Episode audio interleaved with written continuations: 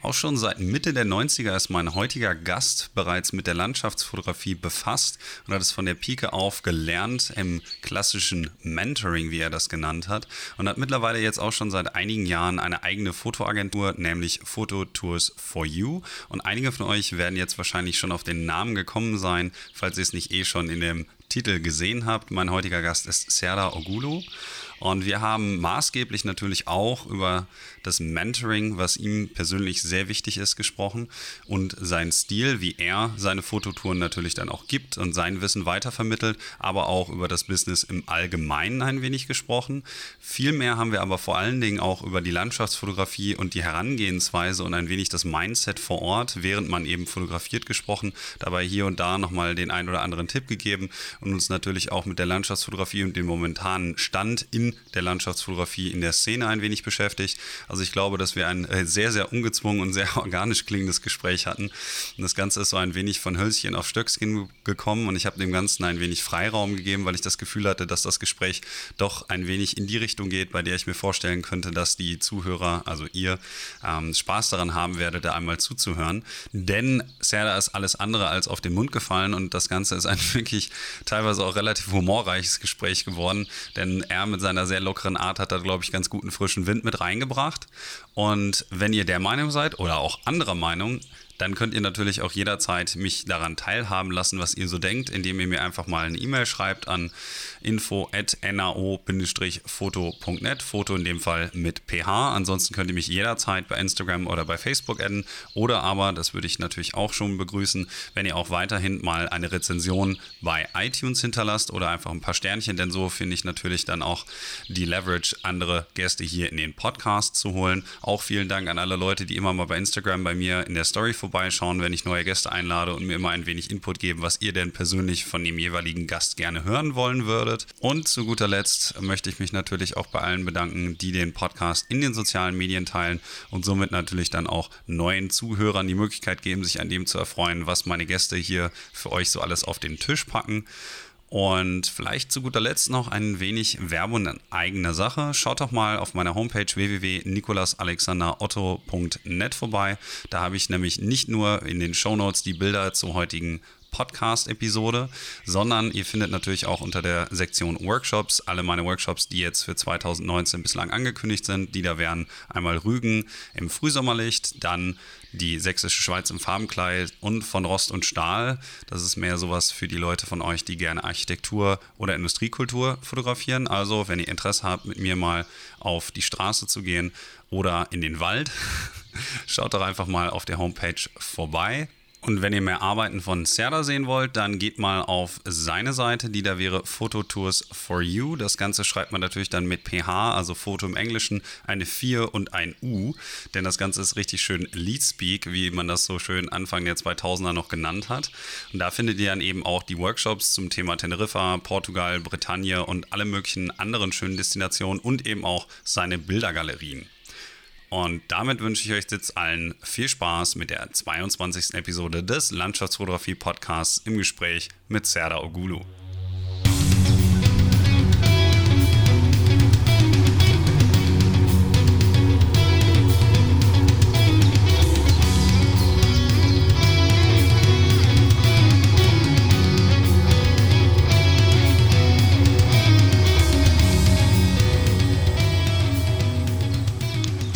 Herzlich willkommen zu einer neuen Ausgabe des Landschaftsfotografie-Podcasts. Mein heutiger Gast ist Serda Ogulu.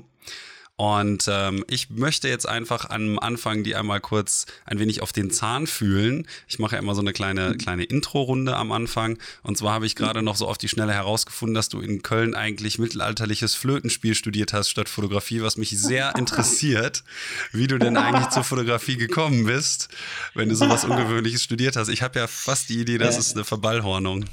Ja, ja, hast du richtig gedacht. Ja. Alex, natürlich. Also mittelalterliches Flötenspiel gibt es nicht als Magister, nicht als Master, nicht als Bachelor. Das ist so ein Serdascher Studiengang, der. Nein, aber ich habe tatsächlich studiert. Ich habe Geschichte, Pädagogik und äh, nein, Geschichte, Politik, Geschichte und Pädagogik auf Magister studiert, aber abgebrochen, klassisch. Insofern äh, passt das mit dem mittelalterlichen Flötenspiel eigentlich ganz gut. Das, das heißt, ist so also, das heißt, du hast das mehr oder weniger einfach nur dahingeschrieben, so nach dem Motto, naja, genau. ich habe halt studiert, aber im Grunde genau. genommen äh, bin ich eigentlich Audi Autodidakt. Und äh, mein Studium hat mich quasi nicht darauf vorbereitet, auf das, was ich jetzt mache. Wobei ich zugeben muss, Flötenspiel kann ich nicht. Oh. das, zum Autodidakt. Also, das ist doch gut äh, zum, zum Zeitvertreiben bei Langzeitaufnahmen, oder? Sonst sich hinter ja. die Kamera stellen und ein bisschen ja, Flöte spielen. Richtig, richtig. Ah, dann erzähl doch mal kurz, wie du denn eigentlich dann zur Fotografie und zur Landschaftsfotografie im Speziellen äh, gekommen bist, wenn du schon nicht eigentlich mhm. vom quasi autodidaktischer äh, mittelalterlicher Flötenspieler bist.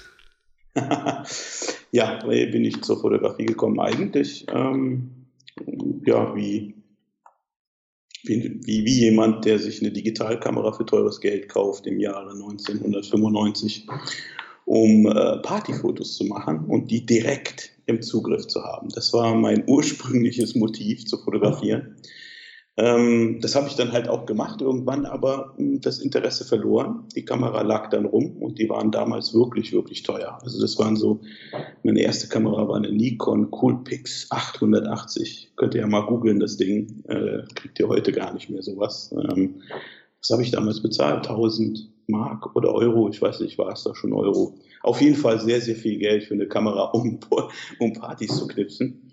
Ähm, genau, das habe ich gemacht, ähm, den Spaß verloren und dann bin ich irgendwann übers Internet ähm, auf die Foto-Community, ich glaube, die gibt es heute noch gestoßen. Yep. Ich bin heute, glaube ich, immer noch Anwender da. Ich habe die Usernummer 1139.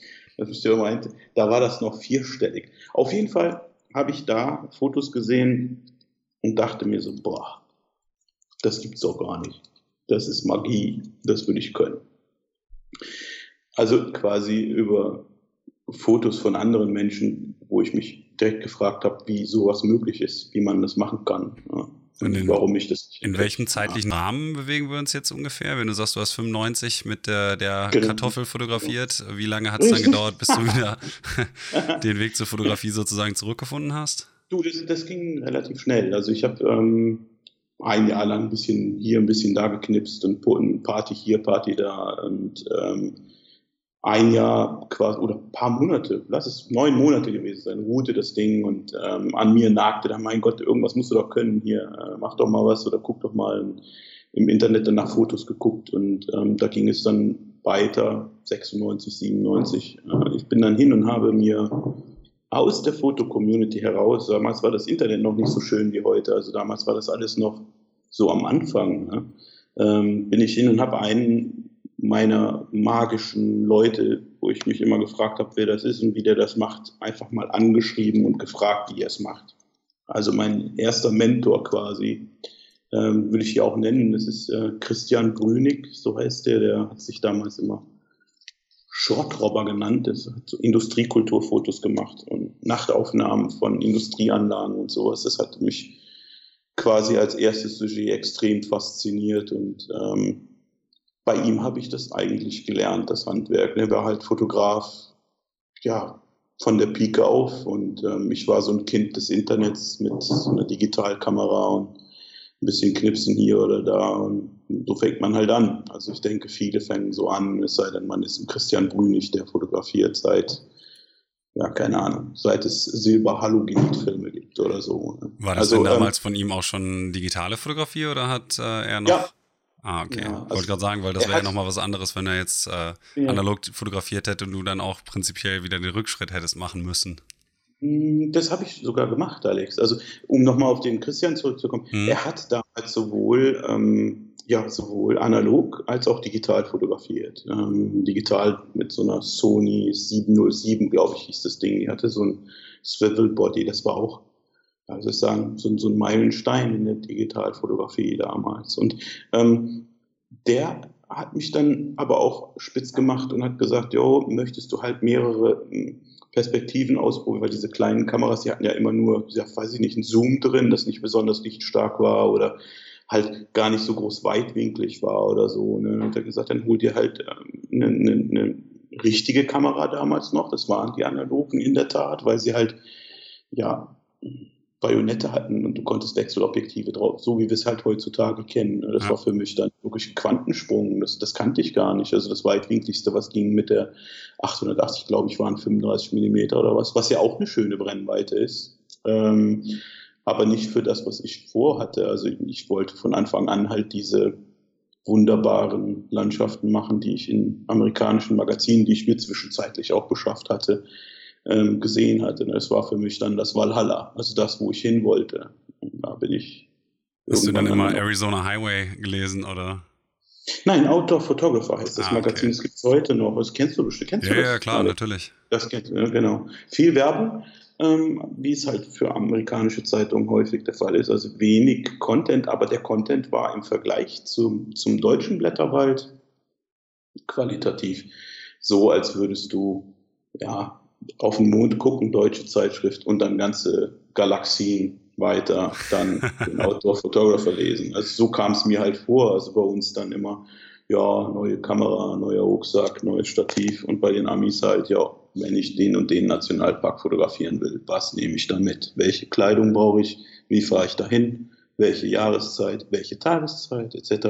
Alles so mhm. Dinge, die bei uns damals eigentlich bis heute wenig bis gar nicht ähm, wie soll ich sagen, thematisiert werden in der sogenannten Fachpresse. Ähm, aber ich schweife ab. Ähm, Nicht weiter genau. tragisch. genau. Schön. Also um den, den Faden dann mal wieder quasi zurückzuholen, du hast dir dann ähm, mit dem Christian zusammen mehr oder weniger die Fotografie dann angeeignet. War das dann so, so ein äh, Kohai Senpai Lehrer Schüler? Ja, definitiv. Ja. Okay. Also der war mein Kung Fu Master. Also ähm, wir haben dann so Spiele gemacht, ähm, wie wir warten auf den Bus jetzt zum Beispiel, wir waren in der Türkei zusammen, haben äh, Fotografie, ich meine Landschaft, der hat da Industrieanlagen fotografiert. Und als wir dann auf den Bus gewartet haben, äh, Mittagssonne, hat er gesagt, okay, was schätzt du, wie hoch der, der Motivkontrast zwischen Schatten und Straße ist? Solche Faxen, weißt du? Also, mhm. Also ähm, quasi dieses Handwerkliche, ne? um, um, um zu merken, wo, wo stehe ich, was brauche ich, was ist Motivkontra. Also all diese Sachen, ähm, die habe ich bei ihm gelernt. Ganz ähm, selbstlos hat er das gemacht. Und ähm, ein Mentor, wie man ihn sich wünscht, quasi. Ne? Also ähm, bin ich ihm heute noch dankbar für, muss ich ganz ehrlich sagen. Das ist definitiv so. Aber das war jetzt keine klassische Ausbildung in dem Sinne, dass du jetzt bei ihm in die Lehre gegangen bist, sondern das war eine rein private quasi genau. freundschaftliche Basis, auf der das stattgefunden hat. So ist es, genau. Sensei und äh, Schüler quasi. es war locker, also nicht so offiziell, ja, ich bin jetzt dann, ich zeig dir mal, wie es geht. Oder nee, das war das aus der Situation heraus und aus dem, ja, wieso klappt das nicht? Wieso sieht das Bild so doof aus? Und ähm, solche Dinge. Da habe ich das halt gelernt. Und wie ging es dann weiter, nachdem du so das Grundhandwerk dann erlernt hattest? Weil du genau. bist ja jetzt mittlerweile schon einige Schritte weitergegangen. Oh ja, viele, viele, viele Schritte. Also ich denke, ähm, der nächste Quantensprung kam, ähm, indem ich mit Freunden zusammen Reisen gemacht habe. Die erste Reise, wo ich wirklich bewusst ähm, der Landschaftsfotografie für mich gefrönt habe, ohne Kompromisse, ohne, ohne Rücksicht auf Verluste und ähm, unter Berücksichtigung von Sonnenaufgang, Sonnenuntergang, Planung, diesen ganzen Sachen. Das war eine Reise in den amerikanischen Südwesten damals noch mit dem Derek und äh, meinem Partner jetzt, dem Christian Ringer, ähm, wo wir zu dritt halt äh, in den amerikanischen Südwesten gereist sind. Und ähm, da habe ich für mich dann halt wirklich das erste Mal gesehen, ähm, was es bedeutet, eine wirkliche Reise zu machen, um zu fotografieren und nicht so, wie es bei vielen Menschen ist, dass man ja auf Reisen fotografiert. Das war bei uns genau umgekehrt. Ne? Und ähm, da habe ich auch im, in diesem, in diesem Zusammenfotografieren mit Freunden gesehen, sechs Augen sehen mehr als drei. Das heißt, ähm, du kannst viel einfacher out of the box denken, wenn du siehst, wie andere an ein Motiv rangehen oder dass man sich abends halt im Hotelzimmer zusammensetzt und guckt und stellt fest, mein Gott, wir waren alle an einer derselben Location, aber der Sack hat ein Foto, das habe ich überhaupt nicht gesehen, war. Also diese, das, das, ja, das ist faszinierend, oder? Also, das, das ist, dass, dass man dann, dann sieht und sagt, das gibt's doch gar nicht. Wo hast du es gesehen? Ja, da, direkt da. Direkt. Also quasi vor meinen Augen irgendwas. Ähm, und äh, du stellst halt fest, ähm, er hat es anders gesehen als du. Und ähm, das hat mir sehr, sehr viel gebracht, muss ich ganz ehrlich sagen. Also der erste wirkliche Quantensprung in meiner Fotografie, und da habe ich wirklich auch viel abgesahnt in diesen drei Wochen an Fotos, die, die ich bis in den heutigen Tag halt ähm, immer wieder zeigen kann, äh, obwohl er jetzt schon, wann war das? 1999 war das, Christian. Das ist auf genau. jeden Fall schon ein paar Jährchen her, ja. Das ist eh, ja, ja. Ich bin halt auch schon ein alter Mann, was Ja, das ist ja eigentlich gut, ne? Ich sag mal, man nimmt ja eigentlich immer wieder was mit und dementsprechend ist natürlich das Talent, was man dann hat, wächst ja über die Zeit, beziehungsweise wird immer mehr ausstaffiert durch jede Erfahrung, die man als Fotograf macht und jedes bisschen, was man so an, naja, Handwerk und Anwendung dessen halt äh, mhm. vorbringen kann, so. Ja. Da gibt es auch diesen Spruch, ähm, die ersten 10.000, ich weiß jetzt gar nicht, wer, wer, den gebracht hat, aber da ist wirklich was dran. Ne? Also ähm, ich denke, übers Machen und das Tun und das Rausgehen und das Praktizieren der Fotografie erreicht man sehr, sehr viel. Ähm, halt dranbleiben. 1999. Hast du denn auch noch welche bei äh, Phototours for You in deinem Profil? Weil da gibt es ja auch eine Sektion, die da heißt äh. USA Südwesten. Ja, ich weiß gar nicht, aber wahrscheinlich. Ähm, ich guck mal. Ähm, ich muss dazu sagen, habe ich relativ wenige Bilder von mir drin. Phototours for You. Wahrscheinlich wird es da welche drin geben. Also auf jeden Fall gibt es ja einen ganz guten mal, Querschnitt aus verschiedenen Motiven halt, von Monument Valley über seine National Park, ja, äh, Slot genau. Canyons, genau. Geisterstädte, mhm. ähm, Mono Lake und so, da ist ja alles Mögliche drin. Ja, genau, das ähm, sind, ja, das sind, das sind, das sind die Bilder. Das sind die, die 1999 hier mit einer Fuji S5 damals noch entstanden sind. Das ist eigentlich interessant, wenn man sich da noch anschaut, dass diese Bilder halt häufig, wenn man sich das jetzt ähm, vergleicht oder einfach vergleichend anschaut, vielmehr mit mhm. heutigen Aufnahmen, dass sich sozusagen von der Wahrnehmungsmodalität und auch den Aufnahmetechniken beziehungsweise dem Ergebnis gar nicht so viel getan hast, dass du äh, getan mhm. hat, dass du also 1999 schon Aufnahmen halt gemacht hast, wie andere Leute, die jetzt zum Beispiel 2018 dorthin fahren würden, wie ich. Mhm. ich bin ja später das im, im Jahr auch nochmal in Utah. Mhm. Ich glaube, äh, Alex, das liegt daran, dass wir, ich rede jetzt von mir. Mm, mhm. Es gibt ja diesen, diesen piktorialistischen Stil. Also das, was ich mache, ist im Grunde populäre Fotografie. So nenne ich das jetzt einfach mal. Also Kunst, ja, ich verstehe mich auch als Künstler, aber das, was ich mache, ist halt hand, sehr stark handwerklich geprägt, mit sehr viel Emotion meinerseits drin, das freue mich wohl ein. Aber ähm, das, was, was wir alle in der Landschaftsfotografie halt oder viele in der Landschaftsfotografie halt betreiben, ist halt dieses, wie fange ich das Licht an ein, ähm, wie baue ich das Bild schön auf, etc.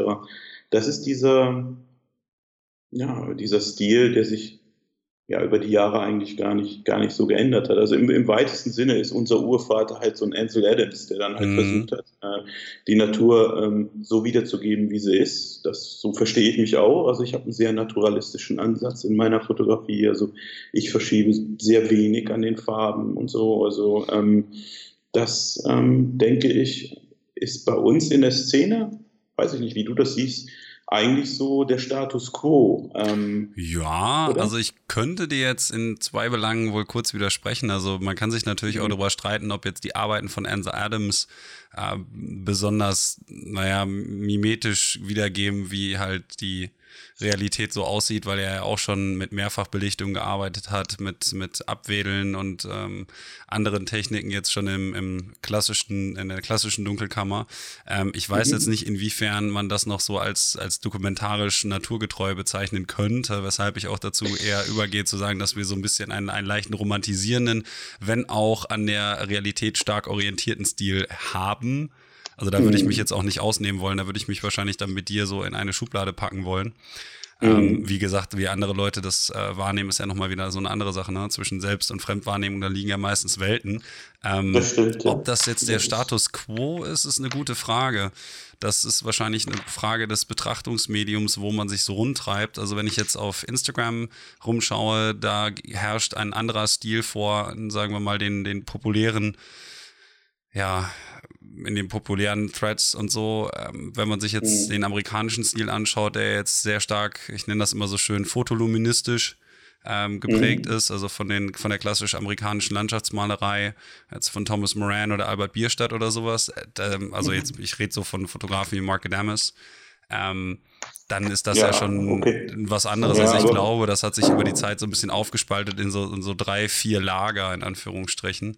Mhm. Ähm, ich weiß nicht, ich glaube, wir beide sehen uns im Ähnlichen. Ja, also ich, ich weiß nicht, bei Marc ist es ja so, da, da scheiden sich die Geister an ihm. Also ähm, ich, viel, ich, ich habe ihn noch nicht kennengelernt, muss ich sagen. Ich leider aber, auch nicht. Ähm, ja, ähm, er ist halt auch Eigenwohl in vielem, was er tut. Also ähm, ja, der amerikanische Stil. Also was mir halt auffällt ist, wenn wir schon mal über dieses Instagram habe ich selber, ich habe einen Account irgendwann mal eingerichtet, aber ich, der ganze Hype ist an mir vorbeigegangen. Ich äh, gucke immer mal wieder rein, da sind schöne Aufnahmen dabei, aber was halt bei Instagram mir halt aufgefallen ist, ist halt, dass diese, ich sag mal, Kasper, ich, wir tun mal so, als wären wir alle Kasper David Friedrich und stellen uns hier mit einem Zelt oder einem gelben Jäckchen in die Landschaft mäßig.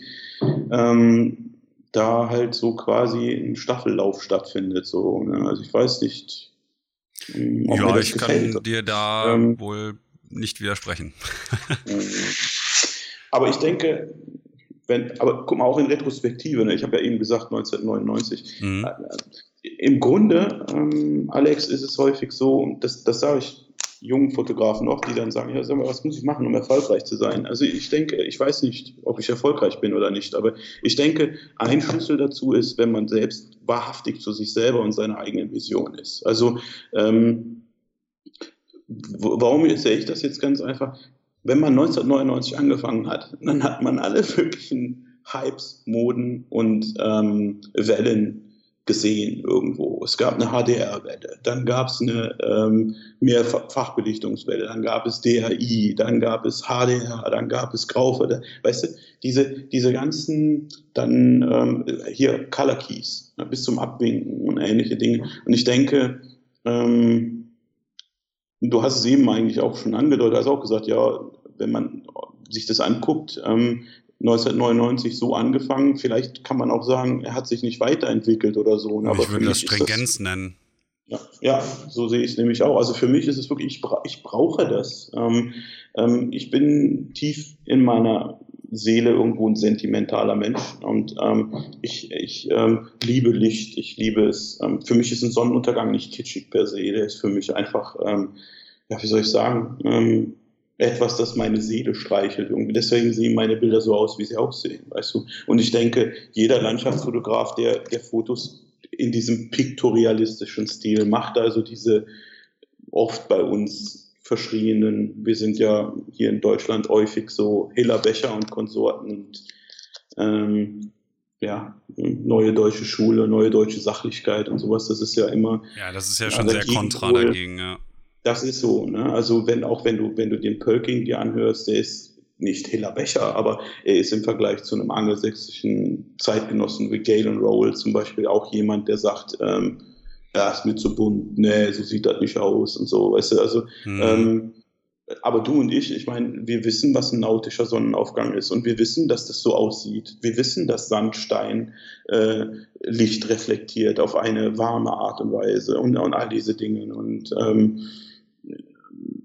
mir ist das wichtig und deswegen mache ich diesen ganzen Hype nicht mit. Ich stelle mich auch nicht mit einer gelben Jacke irgendwo hin, ähm, weil mir das nichts gibt irgendwie. Ich möchte nicht, dass, ähm, dass Leute meine Bilder sehen und sagen, oh, der Serda kann sich ja auch super in die Landschaft stellen und dabei auch noch ein gutes Landschaftsfoto machen. Irgendwie, ich will einfach, dass Leute meine Bilder sehen und dann sagen können, ey Mann, das berührt mich irgendwie, ich weiß gar nicht warum, aber es ist schön. Ähm, oder halt sagen, ja, es Kitsch und gehen weiter. Weißt du, aber mhm. die, die dann stehen bleiben, das sind dann die Leute, die ich erreicht habe irgendwo und wo man ein Stück weit zusammengegangen ist, so blöd sich das anhört.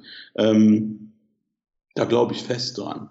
Und ähm, ich denke, das ist das, was uns alle als Landschaftsfotografen, die diese Art der Fotografie betreiben, halt irgendwo auch verbindet. Ähm, also ich glaube, das ist nicht von der Hand zu weisen. Aber ich denke jetzt mal, ich hatte ja noch keinen Vertreter der klassischen Instagram Zunft sozusagen hier im Podcast. Das ist eigentlich eine Lücke, die ich auch demnächst hoffe füllen zu können, einfach um sich auch mal so ein bisschen die, die andere Seite der Medaille anhören zu können, weil ich immer mhm. es ein wenig über, äh, ein wenig auf, na, um Neutralität äh, mich bemühen möchte. Mhm. Ähm, aber wie gesagt, das ist halt, ich, ich schätze mal, dass da einfach ein anderes Mindset hintersteht. Jetzt auch vielleicht einfach in der noch jüngeren Generation. Ich bin ja jetzt leider mit 30 auch nicht mehr der Jüngste. Gut, wem sage ich das, ne? Aber ähm, ja, aber stimmt, ja, mit 30 ist man kein kein, kein Jungspund mehr. Kind mehr, ja. ja. Und dann schauen wir mal, wie eigentlich so die andere Seite aussieht, weil das ist für mich auch immer so ein bisschen äh, nebulös eigentlich, wie man, wenn man sich diesen Einheitsbrei in Anführungsstrichen dann anschaut, wer auch immer damit jetzt angefangen haben mag, ähm, dass es immer mhm. sehr viele Leute gibt, die dem Stil sozusagen folgen. Nicht, dass ich jetzt irgendwie nicht mich hätte beeinflussen lassen von bestimmten Fotografen. Nee, wie gesagt, ja. ich habe ja einige meiner großen genau. Vorbilder auch schon hier im ähm, Podcast gehabt. Mhm. Und dass jetzt dann irgendjemand sagt, naja gut, ich sehe halt diese ganzen Bilder mit diesem bestimmten Stil und ein bestimmtes Sujet, was immer und immer und immer wieder sich wiederholt. Ich habe neulich noch so schön gesehen auf Instagram, IG Repost, glaube ich, hieß der Account, der nichts weiter mhm. gemacht hat als Collagen mit Leuten, die sich vom Wasserfall Stimmt, fotografiert haben, dann eine Collage Alter, mit Leuten. Ne? Und, Unfassbar. Da ja. kriegst du Gänsehaut, wenn du das siehst. Und das wenn ich mir, wenn ich sowas sehe, was mich dann als Fotograf dazu motivieren sollte, dann auch noch solche Bilder zu machen. Also mhm ich muss zugeben, es nee. gibt von mir auch Bilder vor Wasserfällen. ähm, ja, aber das ja, ist dann eines und dieser ganze Stil sozusagen, ja. dem, der dem Ganzen zugrunde liegt, ähm, ist für mich halt nicht ganz hundertprozentig nachvollziehbar, weswegen ich halt diese Lücke, sagt er, auch ganz gerne demnächst mal ähm, schließen möchte. Also ich, ich fände das auch interessant jetzt, weil, wie, wie, gesagt, also diese Szene ist an mir vollkommen vorbeigegangen. Also ich räume ein. Also nicht, dass die Leute jetzt denken, ähm, oh, jetzt ziehen sie da über die ganzen Instagramer her oder so. Also ähm, ich selber ähm, gucke mir auch an, ähm, dass ich mir Inspiration hole woanders. Dass ich dann sage, okay, wo war der? Ich war Mono Lake. Ich meine, ich wusste auch nicht, dass es den gibt. Oder ähm, du, du, du siehst, du kennst das bestimmt auch, du siehst irgendwo eine, ein Foto, wirklich herausragendes Foto, das sich tief berührt und du sagst, boah, ist das schön da. Gott, wie schön wäre das, wenn ich da stehen würde. Weißt? Und dann kommt man an und ist wirklich in Realität da und äh, spürt das, wie der Sand sich da anfühlt, wie sich das da an, wie der Wind ist, wie, wie, wie es da riecht und so und die Geräusche und alles.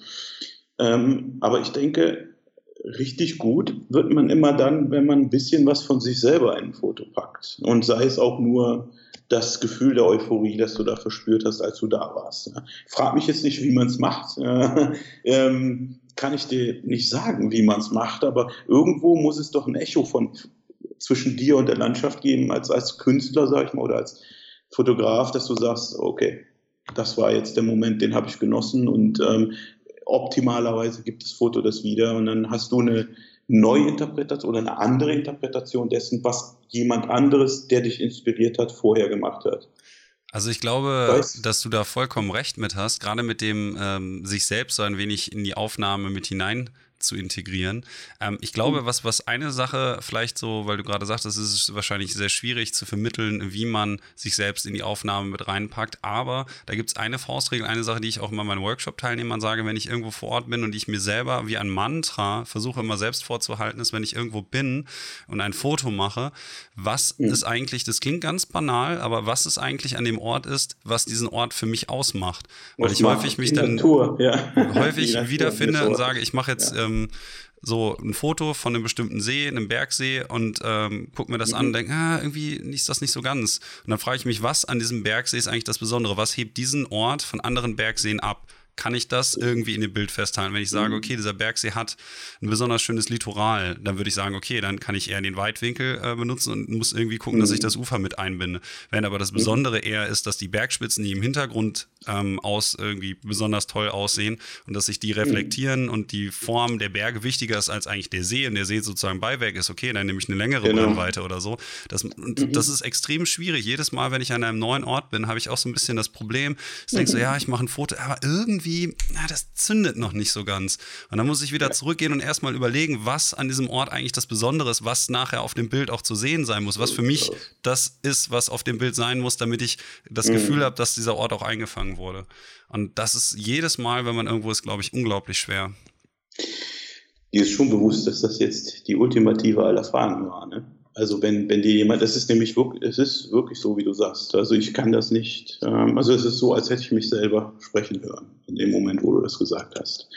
ähm, nee, nee, das, das Ding ist halt einfach, ähm, oft sind Landschaften leise. Also es gibt Sachen, du kennst das auch. Also du bist irgendwo, es ist eine wirklich ikonische Landschaft, wo jeder sagt, jo, passt alles. Kölner Dom zum Beispiel. Den kannst du nur von dieser Warte aus nehmen, wie man sieht. Dann funktioniert wirklich alles. Ja, ich mache es mal als Beispiel. Ja. Kommt rein mhm. und dann sagt er, ja, der, wieso nimmst, du, wieso nimmst du den nicht von der anderen Seite? Ja, ganz einfach, weil die Brücke den Dom schneidet. Deshalb funktioniert es nicht. Aber es gibt auch Landschaften, die sind wunderbar leise. Leise, indem sie halt nicht sagen, hallo, ich bin jetzt hier, wie so ein Playmate, weißt du, wo du dann sagst, oh, okay, die ist wunderschön, die voll stimmt. Es gibt aber halt auch wirklich Landschaften, die sind eher wirklich wie, eine, wie ein Mädel von nebenan, die du erst auf den ersten Blick gar nicht wahrnimmst, aber erst über den Dialog mit der oder über die Stimme oder sonst irgendwas einen Weg findest, dann zu sagen, okay, es interessiert mich jetzt hier. Ja. Und ähm, ich nenne das immer Landschaft filetieren. Das ist, ähm, das ist halt so, eine, so ein Ding, dass man dann sagt, was passiert hier eigentlich? Was ist die Geschichte, die ich hier erzählen möchte? Ich stehe jetzt hier, ja, und ich, ich habe Menschen, die sind nicht mit mir da. Und ich als Fotograf, so sehe ich mich zumindest, äh, möchte ein Geschichtenerzähler sein. Meine Geschichte ist aus Licht, ja, die baue ich aus Licht.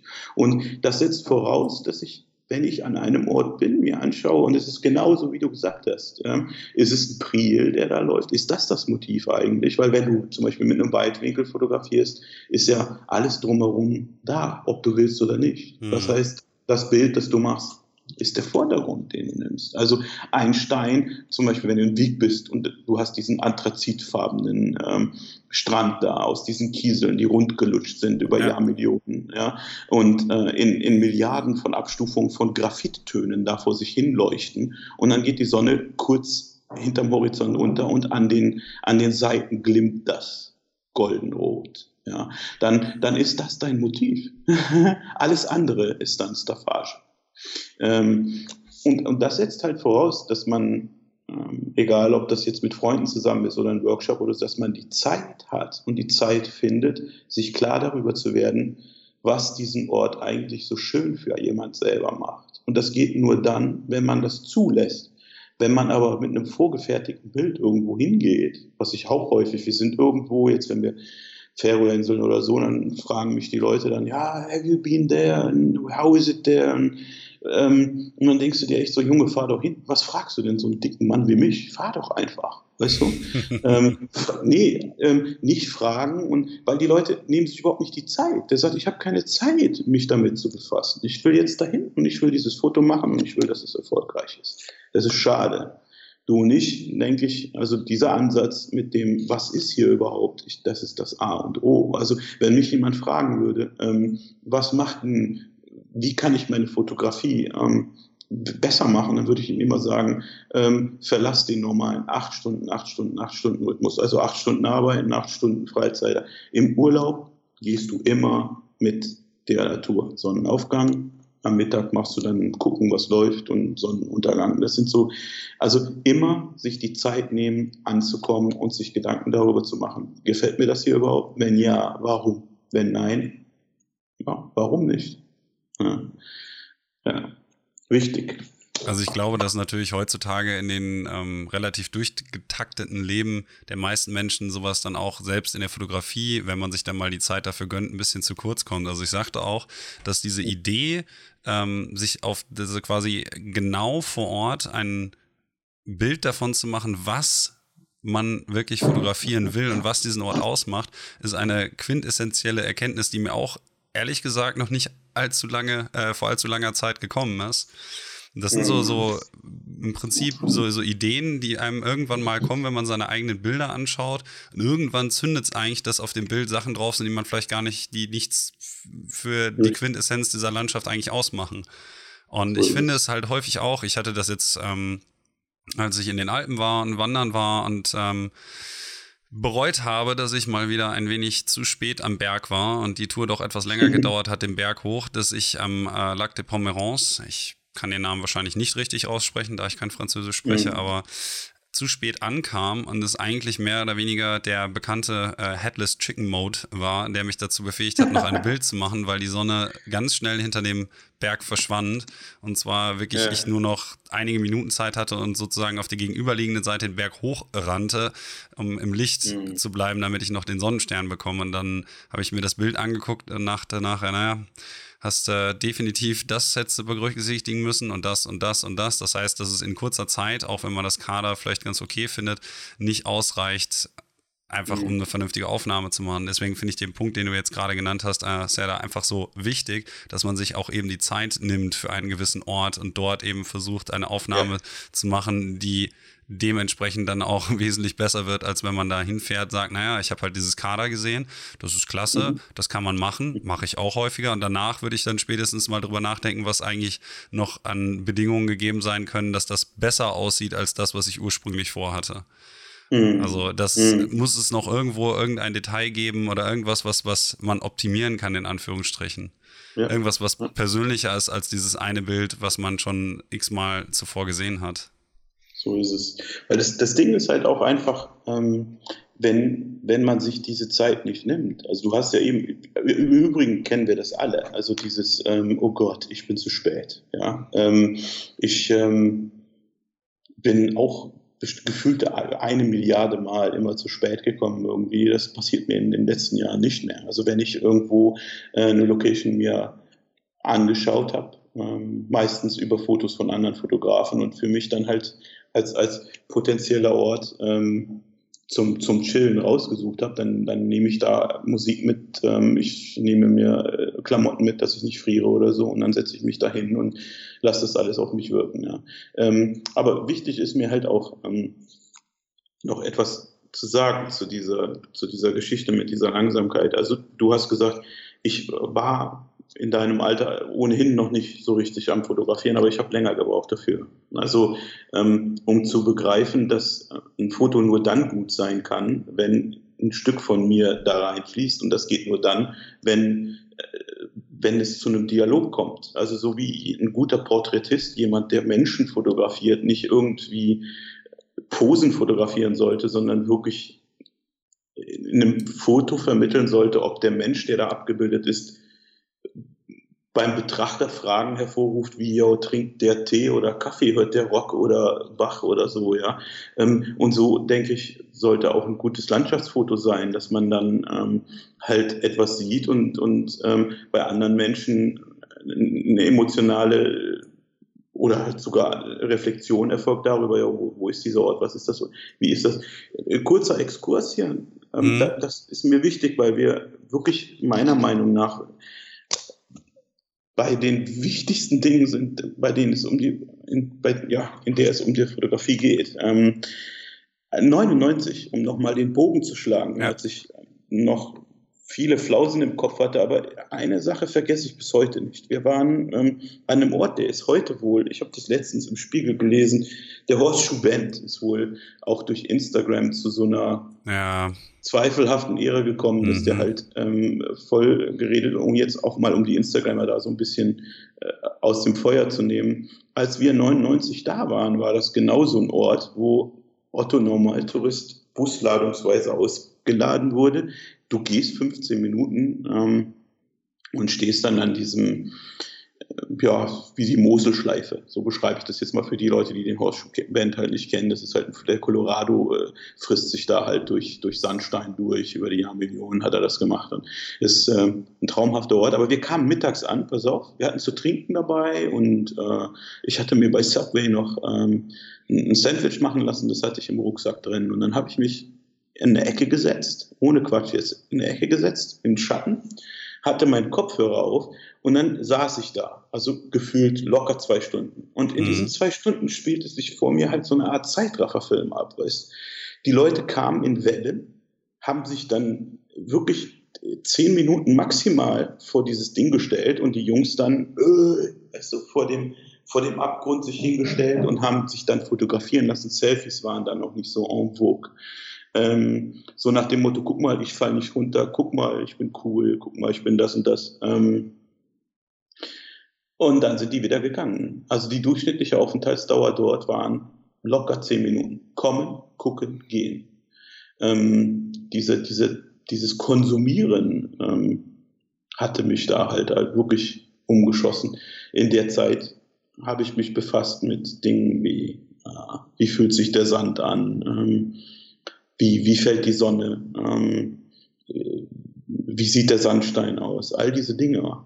Das, das, ähm, das macht ein normaler Mensch nicht, der da hingeht und sagt, ja, ich habe den Horst Schubent gesehen, aber ich habe ihn gesehen.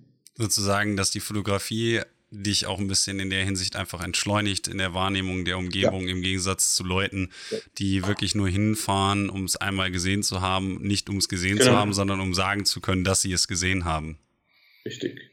So habe ich das aufgefasst. Also da glaube ich auch fest dran. Also ich denke, ein guter Fotograf oder Menschen, die, die äh, Landschaftsfotografie betreiben und ähm, gute Fotos abliefern, ähm, sind alles Leute, die irgendwo, ähm, die sagen, ja, ich bin naturverbunden und so, aber, aber in solchen Dingen manifestiert sich das ein normaler Mensch, der wird dich dann fragen, wieso sitzt er denn da jetzt so drei Stunden? Das ist doch vollkommen vertane Zeit für den. Weißt du, was ich meine? Wir sind ja so mhm. auf Effizienz und Effektivität und muss ja immer alles schnell gehen und muss ja immer alles sofort passieren, weil in der Zeit, die du da rumgammelst, könntest du doch zehn andere Top-Shots machen und statt mit einem Bild mit 40 nach Hause ist doch viel, alles kokolores. Ja, Wenn wobei ich auch sagen muss, dass sich da bestimmte ökonomische Realitäten leider auch einen Weg hineingebahnt haben und ich häufig mich dann auch selber daran erinnern muss, dass dadurch, dass ich mehr Bilder habe, definitiv die Bilder nicht immer besser werden. Nee, Oder es auch ökologisch, äh, ökonomisch ähm, nicht unbedingt so, so sehr viel sinnvoller ist, wenn man dann ähm, einen höheren Bilder-Output hat, als wenn man dann einen qualitativ hochwertigeren Bilder-Output hat. Aber ich könnte mir vorstellen, dass ich da nicht der Einzige bin, der da ein bisschen mit zu kämpfen hat. Mein, hast du damit noch zu kämpfen? Mm, äh, Alex, schon. Ich glaube nicht, oder? Doch. Echt jetzt? Ja, also ich Findest muss mich häufiger dann auch viel, finden, oder? dass ich dann sage, ah, okay. okay. ich bin jetzt an einem bestimmten Ort und ich könnte jetzt, naja, entweder aufs Licht warten oder aber ich würde sagen, naja, vielleicht für den Ort ist das Licht jetzt nicht so optimal, vielleicht fahre ich doch lieber dahin und mache da eine Aufnahme, mhm. weil mhm. ich weiß, da theoretisch könnte ich eine Aufnahme machen, die man irgendwie monetär tragbar machen kann und dann würde ich mhm. sozusagen mhm. zu dem zurückkommen, was im Prinzip ein bisschen schwieriger ist sowas, dass eine mhm. Priorisierung teilweise noch drin ist oder so. Die mhm. ist natürlich je nach Spot immer unterschiedlich, aber ich kann mich davon mhm. nicht hundertprozentig freimachen. Häufig ist es so, dass wenn ich mit anderen Fotografen unterwegs bin, wie meinem Kollegen Philipp Lutz, den ich ja hier auch schon mal hatte, dass ich mhm. ähm, dann von den Leuten, die eben nicht ein ökologisches Denken, äh, ein ökonomisches, mein Gott, ein ökonomisches Denken mhm. haben, mich so ein bisschen wieder auf den Teppich zurückholen lasse, damit ich nicht irgendwie kreativ mich selbst ähm, sozusagen ein wenig, ja, mir selbst im Weg stehe. Mhm. Weißt du, was mir da geholfen hat, Alex? Mhm. Dass das nicht passiert ist, ähm, wenn ich ähm, Vorfeld, ich scoute ja auch viel, ne? wenn ich jetzt so eine Fotoreise plane oder so, wir waren jetzt in Nordspanien und da hatte ich mir eine ganze Reihe von Locations halt rausgesucht und die werden bei mir immer so kategorisiert, aber lassen wir mal diesen ganzen Kategorienquatsch da beiseite. Wenn, wenn, wenn ich eine Location mir aussuche, ähm, gehe ich immer und ja, wie soll ich das sagen?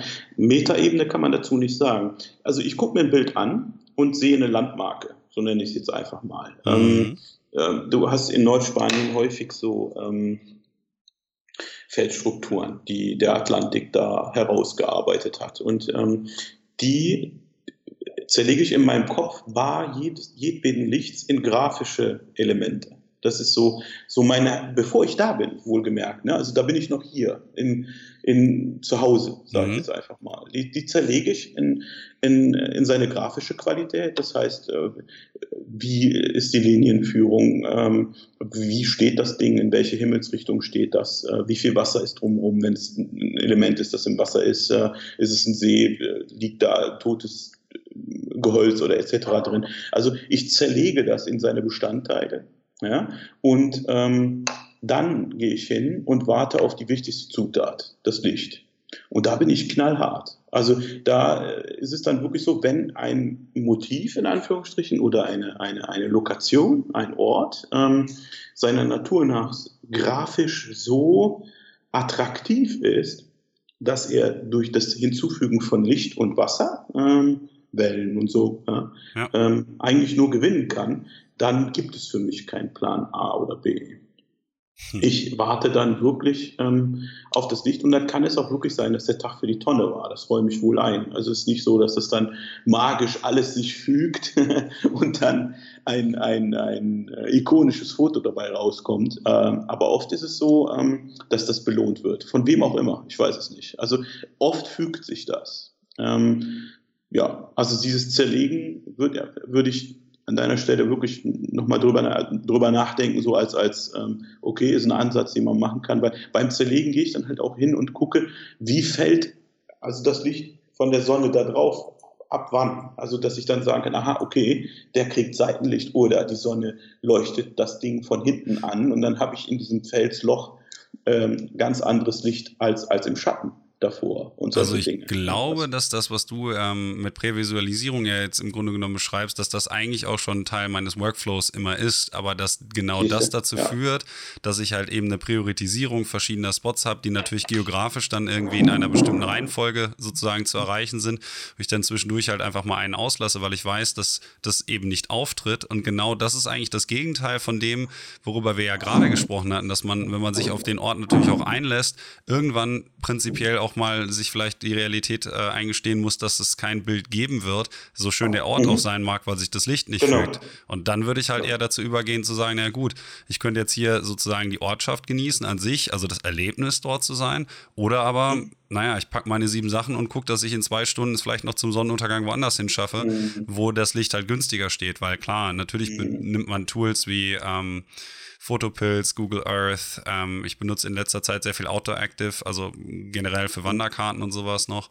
Und dass man dann mhm. halt dementsprechend das versucht zu operationalisieren und irgendwie in eine sinnvolle Sequenz zu bringen. Und davon abzuweichen sozusagen, ähm, ist halt immer so eine Grundlage der, da kriege ich jetzt ein Bild, kriege ich kein Bild. Wenn ich nicht darauf mhm. angewiesen wäre, in gewisser Maßen zumindest, äh, ein Bild mhm. zu machen, dann könnte ich ja auch sagen, okay, ich bleibe jetzt hier, weil dieser Ort mir prinzipiell besser gefällt. Wenn ich aber weiß, dass ich an einem anderen Ort mhm. ein Bild kriege, mhm. tja, dann würde ich mich natürlich rein ökonomisch äh, dazu entscheiden, dann eben dorthin zu fahren. Das ist, was ich meine. Mhm. Vielleicht habe ich mich ein bisschen ähm, viel, viel schwierig ausgedrückt.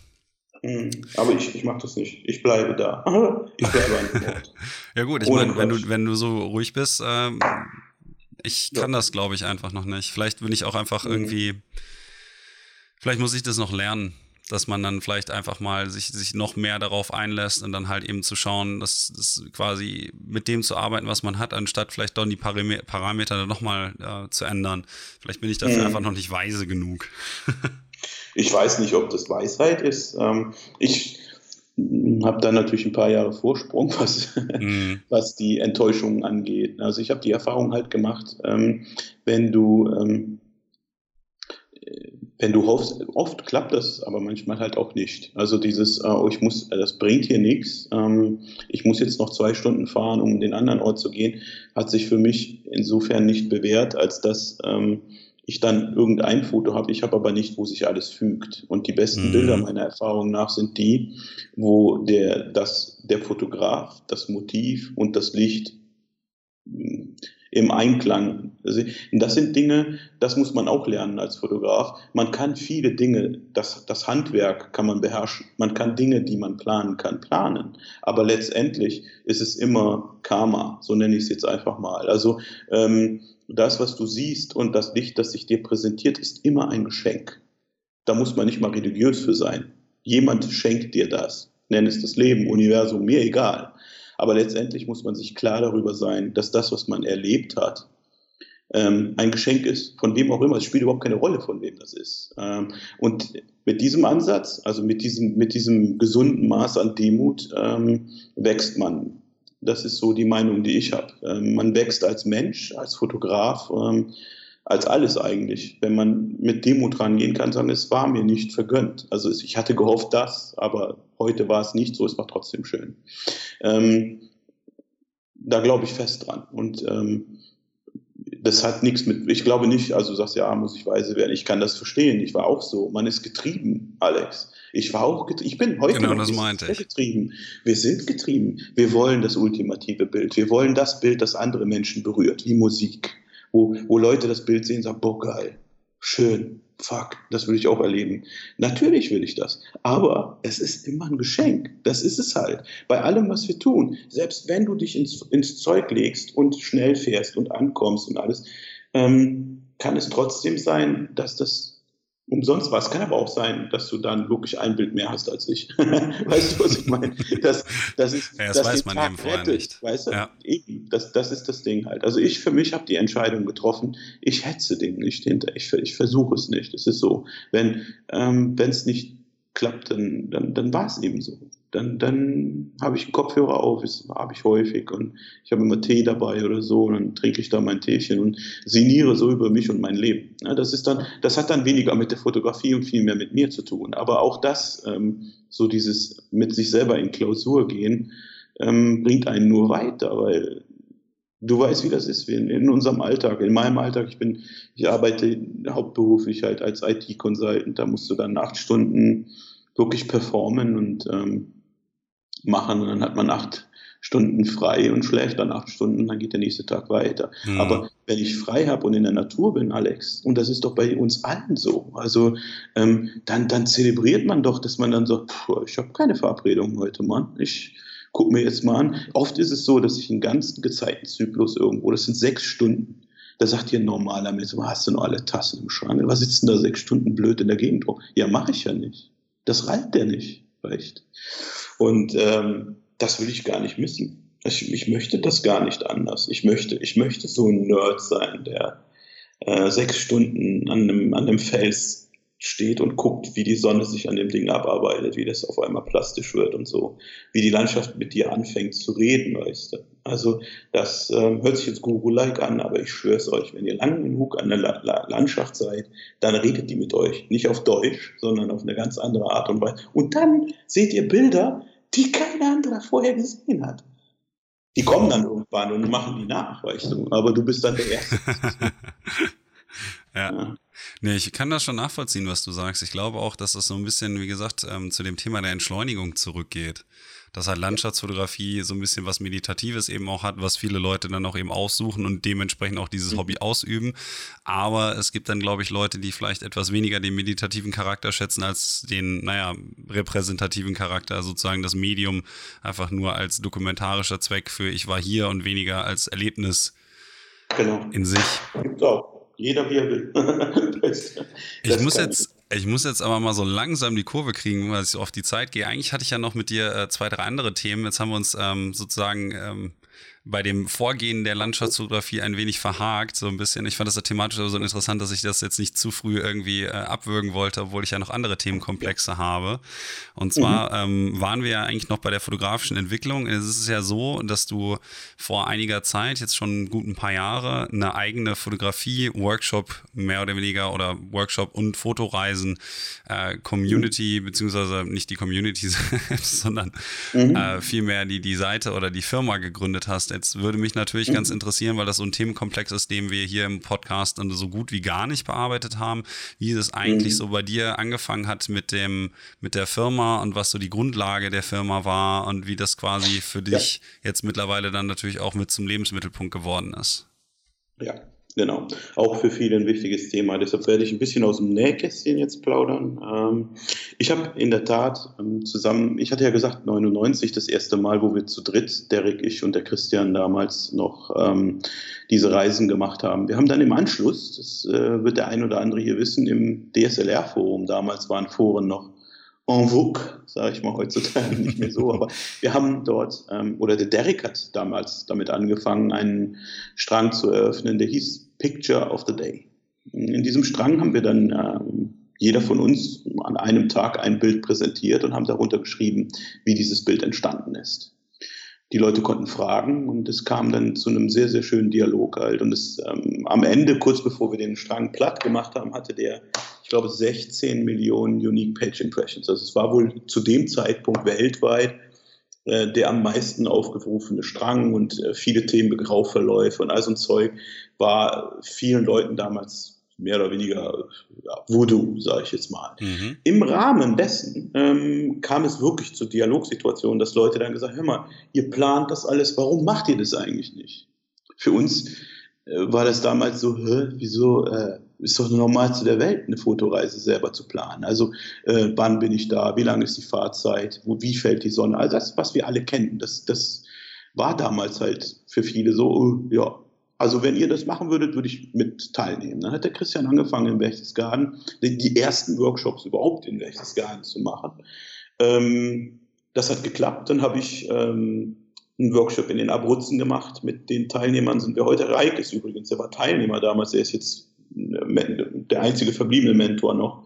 Ähm, alle anderen auch, also Timo Zils und so weiter, egal, sei es wie es sei. Also wir haben Menschen dort kennen, wir haben die, die Reise halt gemacht und über dieses, diese, diesen Dynamik, Bilder im Internet zeigen sich, mit Menschen austauschen, anderen zuhören und die sagen, ja, ich höre mal, das interessiert mich schon, sind wir erst auf die Idee gekommen, so etwas zu gründen. Das hieß damals dann noch wo wir das zu dritt gemacht haben, äh, Photographer Crossing, aber so wie das Leben halt spielt, der, der Derek ähm, hat sich anders entwickelt, wir haben uns dann getrennt äh, vom Derek, ähm, der macht jetzt sein Ding.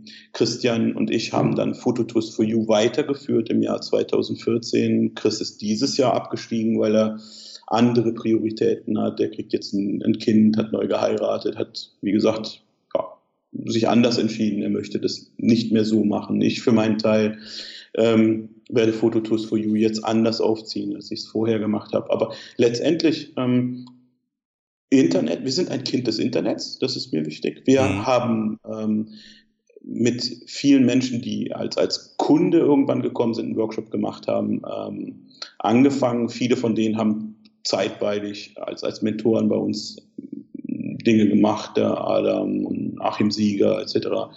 Ähm, es ist ein Kommen und Gehen, es ist ein, wie so Atmen, ne? es kommt, geht, macht. Und ähm, ja, was ist wichtig? Also über die Jahre habe ich eins gelernt, ähm, Menschen kommen, also so eine Fotoreise ist etwas, was extrem schwierig hm, zu greifen ist. Also ähm, mir ist halt wichtig, ich will niemandem irgendwas versprechen. Ja? Also mir, mir ist eins wichtig, wenn Leute mit uns auf eine Reise gehen und ich sage denen, diese Reise wird denkwürdig, dann sollte, du machst das ja auch, ähm, der, der Mentor, so nenne ich ihn, gar nicht mal Workshop-Leiter oder so, sondern derjenige, mhm. also im, im, um nochmal auf den Christian Brünig zurückzukommen, also ja. jemand, der Mentor ist, der will, dass sein Schützling weiterkommt. Und das geht halt nur, wenn er individuell als Mensch auf ihn eingeht. Wir haben darüber gesprochen, eine gute Landschaftsaufnahme ist immer nur dann gut, wenn von demjenigen, der sie macht, etwas drin ist. Das geht auch nur dann, wenn du nicht deinem Kunden gegenüber so auftrittst wie ein Banker, können Sie bitte mal Ihr Stativ aufbauen oder so, sondern als Künstler, als Mensch, der, der will, dass sein Schützling den, den Künstler in sich unleasht, ja, dass er also wirklich daran glaubt, hey, hör mal, ich kann das. Das ist ja gar nicht so schwer. Die kochen ja alle nur mit Wasser. Ähm, ich äh, muss mich nicht verstecken. Ich muss mir nur die Zeit nehmen. Ich muss darauf achten, dass ich Licht sammle. Ich muss das Handwerkliche äh, machen, damit ich ein gutes Bild machen kann. Und ähm, diese Dinge haben wir alle. Also ähm, egal, ob die jetzt noch bei uns sind oder nicht, ähm, verinnerlicht. Und ähm, du hast es, wir haben es im Vorgespräch ja auch besprochen, ähm, legst da auch großen Wert drauf. Und ich denke, ähm, das einzige Geheimnis ist halt, ja, man nennt das in, in Marketing-Spreche Kundenfokus, ja, nee, äh, der, der Mensch, ja, wenn du willst, dass jemand weiterkommt und ich möchte halt auch sagen können, ähm, dass Leute dann sagen, hör mal, ich habe das beim Serda gemacht, der, ich, mir reicht's, wenn ich sagen kann, ich habe ihm den Stups gegeben. Hm. Weißt du, wenn irgendjemand, nur weil ich ihm, so wie der Christian Brünig mir das damals beigebracht hat, so ein bisschen geholfen hat, beim Laufen lernen. Ja, ähm, das Laufen selber macht dann jeder für sich. Und deshalb glaube ich halt auch fest daran, dass es eben nicht zu irgendwas führt, dass man mit Wissen vorhält, dass man den Leuten Wissen vorenthält, dass man, dass man so tut, als wäre es eine arkane Kunst, äh, dass, dass, dass es da Geheimnisse gibt. Die gibt es überhaupt nicht. Ich möchte, dass jeder Mensch in der Lage ist, sich künstlerisch auszudrücken, weil er letztendlich uns alle dich, mich, du, mich, ich, dich, wer auch immer, gegenseitig inspiriert in einer Welt, die voller Hässlichkeit ist. Ja. Ähm, deshalb, das ist aber das sehr, sehr negativ. Ja, nein, nee, ich finde das nicht. Nein, also ich finde, ähm, seitdem ich den Fernseher abgeschaltet habe und ihn nicht mehr führe. Ah, das meintest du, okay. So. Das, mhm. das meinte ich. Okay, ja, also alles klar. Das, das ist zu wenig, zu wenig Schönes und zu viel Hässliches gibt, was, mhm. was thematisiert wird. Ich, ich möchte, dass, dass das Thema ist, ähm, ja, dass Menschen sich künstlerisch betätigen, also wirklich künstlerisch und nicht, ich fotografiere jetzt ein Bild nach. Das ist doof. Das, das bringt nichts. Aber ich schweife wieder ab, merkst du das? Ja, wieso? Das war ja Teil des, des Themas. Wenn ich jetzt sage, ähm, was für dich zum Beispiel auch bei der Arbeit bei Phototours for You besonders wichtig ist oder so, das hast du ja somit jetzt eigentlich vorweggenommen, dann ist es aber genauso Teil des Themas. Also mhm. es geht ja nicht nur um die Geschichte dahinter, sondern die Leute sollen natürlich auch ein klein wenig einen Eindruck davon bekommen, wie dein Mentoring zum Beispiel abläuft, weil das mhm. ja auch so ein Teil deiner Lebensrealität halt eben ist. Was mich dann aber mhm. ähm, interessieren würde in dem Zusammenhang, weil du ja gerade auch nochmal ähm, den Christian angesprochen hattest, ähm, mhm. dass du das auch sozusagen ein bisschen in deiner DNA dann eben aufgenommen hast, weil das auch eine Art ist, wie du die Fotografie für dich dann auch halt eben gelernt hast, dass du jetzt in der Lage bist, das anderen Leuten sozusagen dann ja. auch beizubringen und das eben weiterzugeben auf die Art, wie du es erfahren hast. Ja, das ist so. Also ich, ich merke es halt auch wirklich von, ähm, durch, nicht bei allen. Ne? Also es ist halt immer, wie soll ich sagen, wenn man so etwas macht, wenn man Mentor ist, man, du wirst, du wirst kennen, nicht zu allen Menschen findet man ein Draht, sage ich jetzt einfach mal. Also es gibt bei manchen greift die Saat sofort, weil, weil irgendwie ähm, viele Dinge halt unausgesprochen trotzdem funktionieren. Ähm, das, das Ding ist halt einfach, wenn man Ecken und Kanten hat und äh, wirklich versucht, auf sein Gegenüber individuell einzugehen, führt das halt häufig dazu, dass, dass das Wissen, dass man dann miteinander, also dieser, dieser Erkenntnisgewinn, der dann da ist bei demjenigen, der mit dir da war, ähm, mhm. bleibend ist. Weißt du, wenn, wenn ich höre, dass, dass Leute, die heute wirklich erfolgreiche Fotografen sind, ähm, immer noch, bevor ich eine Reise anwende, sagen, ja, da hör mal, das Wrack in, in Portugal, das gibt sich mehr, fahr gar nicht hin oder das muss der ja gar nicht mehr. Weißt du, was mhm. ich meine? Das Ding ist halt einfach, durch dieses Zusammenfrieren, Zusammenhoffen, Zusammenwarten auf den Sonnenaufgang, äh, sich den Schlaf verkneifen und so, ähm, geht man einen Weg zusammen und ähm, das vergisst man dann halt auch nicht so schnell. Und so wie ich den Christian Brünig ähm, bis heute nicht vergessen habe, ist meine Hoffnung, dass die Leute, die mit mir irgendwo eine Reise zusammen gemacht haben oder halt ein Stück fotografischen Weg gegangen sind, auch sagen irgendwann, ja, der hat, ähm, der hat einen Platz bei mir. Ne? Also unabhängig jetzt von den ganzen monetären Sachen, die zweifellos wichtig sind, ähm, ist es, sollte es ein Bedürfnis für jeden Mentor sein, wirklich Lehrer zu sein. Also da, wirklich zu wollen, dass sein Mensch, der mit ihm zusammen da ist, weiterkommt. Mhm. Und dann, dann wird einem das auch honoriert. Da, da glaube ich fest dran. Und mein Tipp an dich ist halt, mach das. Also wenn du das, du, das sollte dein Antrieb sein, dass du sagst, ich möchte Workshops geben, weil ich möchte, dass die Leute weiterkommen. Wenn du das machst, fällst du nie auf die Nase. Never, ever. Egal, was sie dir sagen. Ist einfach so. Dann danke ich dir auf jeden Fall schon mal für den Rat. Würde dich aber ganz gerne auch noch mal kurz, äh, weil wir das ja auch, als wir neulich telefoniert hatten, kurz angesprochen haben, dass wir einmal die Seite eben wechseln von demjenigen, der Mentor ist, zu demjenigen, der prinzipiell Schüler ist. Also wenn du jetzt zum Beispiel den Leuten sagen würdest, okay, schaut mal der und der Workshop bei dem und dem oder so. Ähm, du hast ja auch mhm. schon gesagt, dass du Leute an andere Workshop-Leiter oder beziehungsweise ja. Anbieter oder Mentoren eben äh, verweist. Was ist denn deiner Meinung nach jetzt für, für bestimmte Leute, die sich jetzt überlegen, ja, das klingt eigentlich ganz gut, ich mag so die Einstellung und so von den Leuten. Ähm, mhm. Woran erkennst du, was für eine Art von Mentoring ein bestimmter Schüler, je nachdem, was er dir dann, dann sagt, auch braucht, dass du sagst, na, vielleicht schaust du mal bei dem und dem vorbei oder so. Mhm. Ähm, mhm. Wie entscheidest du sowas? Also du, du, brauchst ja schon eine sehr, sehr gute Menschenkenntnis und auch eine sehr, sehr mhm. gute fotografische Kenntnis, um das eben beurteilen zu können. Mhm, ja, also man muss dazu sagen, jemand, ähm, also ich habe eine ganze Reihe von, von ähm, Teilnehmern schon zu, zu anderen, ich sag mal, Fotoreisen, Veranstaltern geschickt, wenn sie halt sehr, hör mal, ich würde gerne das und das machen und äh, was kannst du mir empfehlen, Mann. Das sind aber alles Leute, die ähm, mehrfach bei uns waren. Also das ist auch etwas, das äh, bei uns so ist, dass wir also eigentlich in der Fünfergruppe inzwischen ähm, meistens mindestens zwei Personen haben, die schon mal eine Reise mit uns gemacht haben, oft auch schon an denselben Ort oder so. Ja. Ähm, es ist also mitnichten so, dass ich mir anmaßen würde beim ersten Mal, manchmal klappt das, weil dann wirklich die Chemie einfach stimmt. Du kennst das, wenn du mit einem trinken gehst und du merkst, mein Gott, der ist ja echt eine coole Sau. Ähm, obwohl du den ja. ähm, gerade eben erst kennengelernt hast. Das ist halt also eine Glückssache, aber ähm, die, ähm, die schon mehrfach bei uns waren, die kennt man insofern, als dass ich ja weiß, ähm, was ich denen am Anfang mitgegeben habe und woran wir arbeiten müssen. Da macht man dann halt Kompositionsmeisterklassen oder so. Oder ich weiß halt, dass er Höhenangst hat und sage ihm, das ist nichts für dich hier. Die Färöer kannst du knicken. Ja, aber ich würde gern, nee, das ist nicht deine Reise, sorry, geht nicht. Fahr mit dem und dem und dann ist gut, weil sonst funktioniert das mit dem Echo nicht, weil das mhm. geht nicht. Ähm, woran mache ich das? Ja, man lernt die Leute kennen. Es ist einfach, ähm, wenn du zusammen irgendwo gefroren hast und du stehst bis auf den Hüften im Wasser mit dem Stativ und alle lachen dich aus und denken, du hättest eine, einen an der Klappe oder die zwei, die im Wasser stehen haben, eine. Aber du und ich wissen ja dann, wir haben das Bild und alle sagen, boah, geil, das ist Photoshop. Aber du und ich wissen, wir waren nass und es war kalt, echt.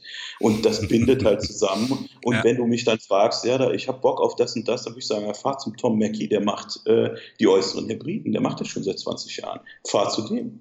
Und dann kommt er zurück und sagt mir, ja, das ist eine ganz andere Kultur bei dem. Ja, klar, weil das ja auch ein ganz anderer Mensch ist. So wie du ein anderer Mensch bist und einen ganz anderen Ansatz hast.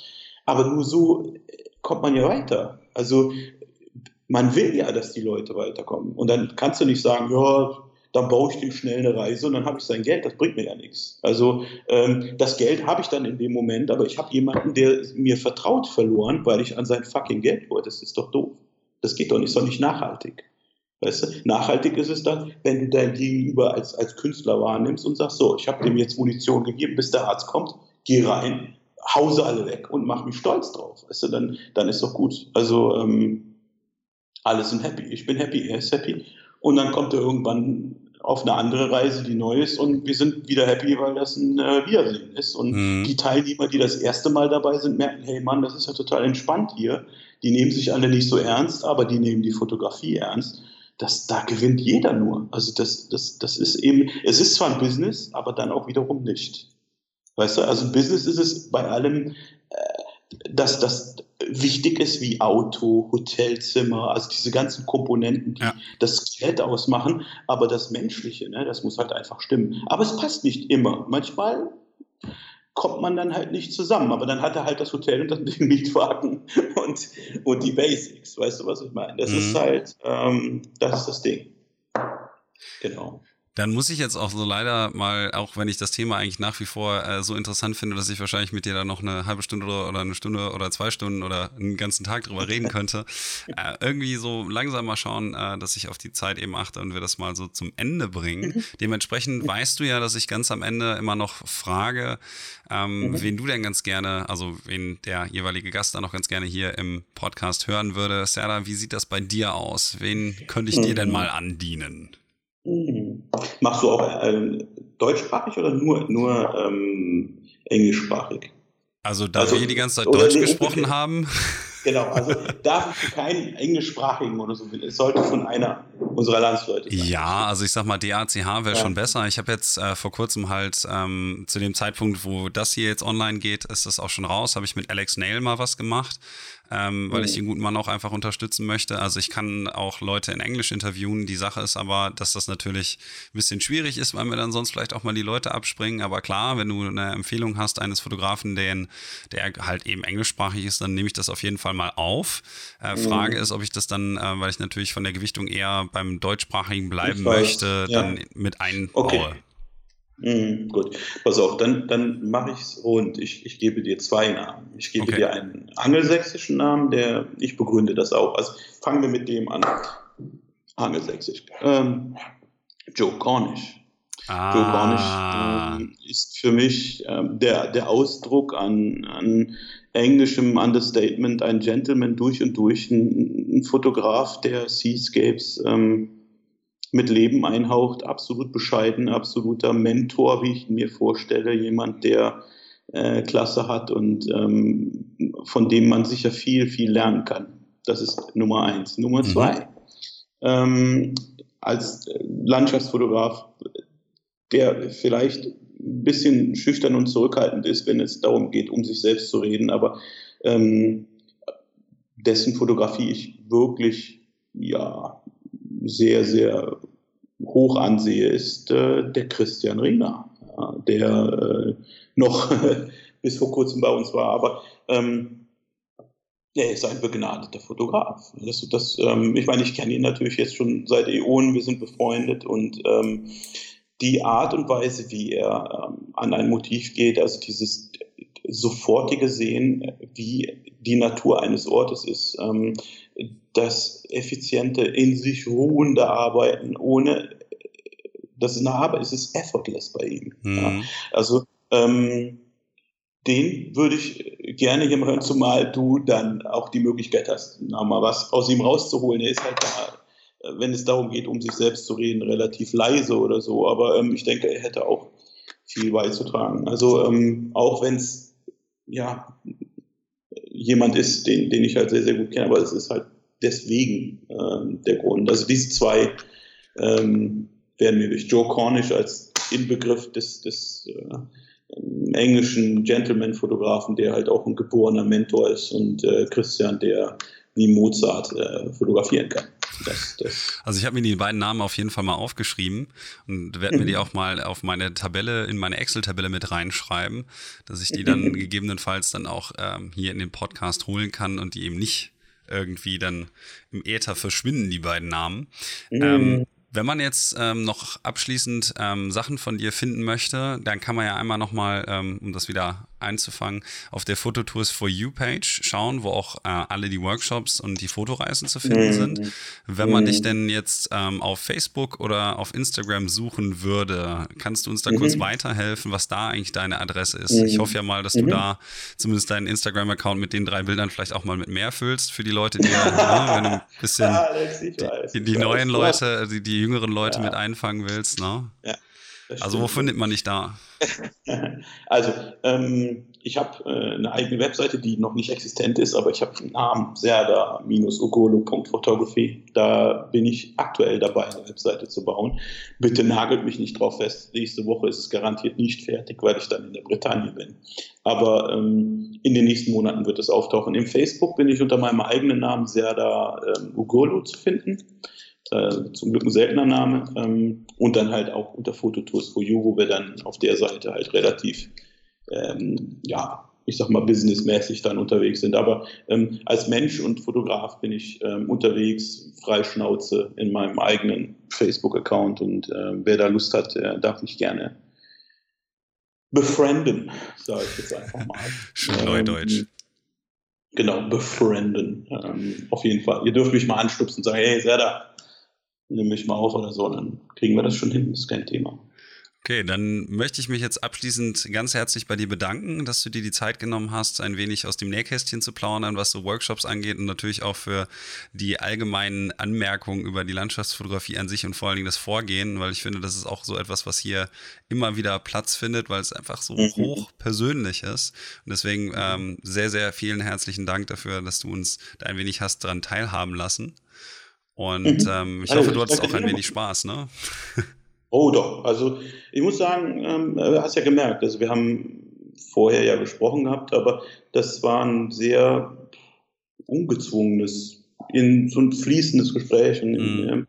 ähm, fühlt sich auch gut an. Also ich weiß jetzt gar nicht mehr, was ich so alles erzählt habe, aber ähm, es fühlt sich richtig an. Also ich, ich hoffe, dass ähm, der ein oder andere da draußen für sich ja, da was abernten kann. Wer, wer Fragen hat oder ja, ich denke mal, die können dich, mich sicher gerne, also auf mich jeden auf jeden Fall, Fall ähm, anpingen, Fragen machen. Ähm, ich stehe da gerne Rede und Antwort. Also ich danke dir auch, es hat mir einen riesen Spaß gemacht, muss ich sagen. Ähm, ich hatte heute einen sehr heißen, stressigen Tag auf Arbeit und ähm, ich dachte, oh Mann, jetzt machen wir heute noch das Interview, oh Gott, hoffentlich und so weiter. Aber ey, das war so gut, dass ich sogar mein Ratskrone Alsterwasser noch gar nicht aufgemacht habe. Das werde ich jetzt gleich. Ja, mein, mein, Bierchen ist aber schon fast leer. Es, ja, echt? habe ich dir was das voraus? Ja, ja, ist, ja, da bist du halt Profi. Ich habe es noch nicht so drauf, was das angeht. Ja. Ich übe noch, Alex. ah, das, kriegen, das kriegen wir hin. Okay, dann, dann wünsche ich dir jetzt aber auf jeden Fall noch erstmal einen wunderschönen Abend und ich denke mal, wir sprechen uns die Tage dann nochmal, ne? Ja, klar, Mann, auf jeden Fall. Ich danke dir auf jeden Fall. Jo, dann bis dahin. Bis dann, ihr Lieben. Tschüss.